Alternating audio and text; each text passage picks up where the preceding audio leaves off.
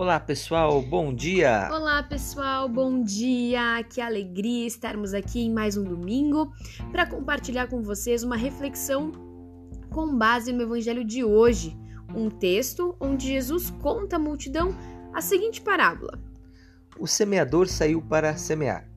Enquanto semeava, algumas sementes caíram à beira do caminho e os pássaros vieram e as comeram. Outras sementes caíram em terreno pedregoso, onde não havia muita terra.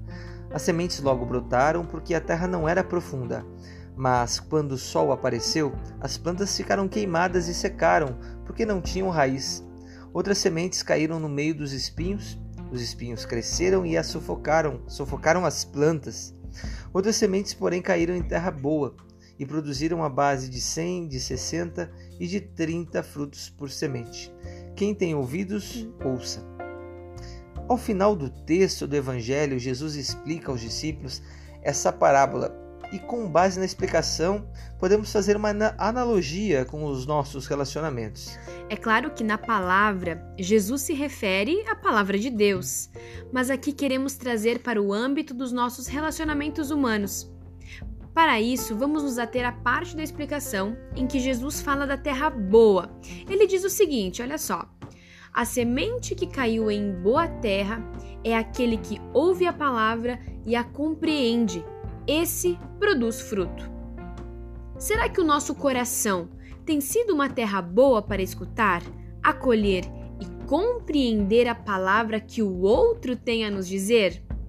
Ou será que temos sido terra infértil? Que até escuta, mas não produz fruto, por não estarmos abertos a compreender. Nesse contexto, o comportamento de ser terra infértil se refere àquela pessoa da qual não adianta falar, pois ela não escuta. Ela não abre mão das suas razões, é a pessoa que está limitada pelo seu orgulho e suas vontades. Quantas vezes nós mesmos agimos assim? Quantas vezes nós somos essa terra infértil para escutar o outro? Não basta apenas escutar, se não existir dentro de nós uma disposição sincera para acolher e, se preciso for, mudar nossos conceitos e até algumas atitudes. Para que tenhamos relacionamentos fortes, precisamos ser uma terra fértil e, para isso, deixamos a seguinte dica: seja um bom ouvinte, escute com amor e com atenção, olhe nos olhos e procure se colocar no lugar no outro.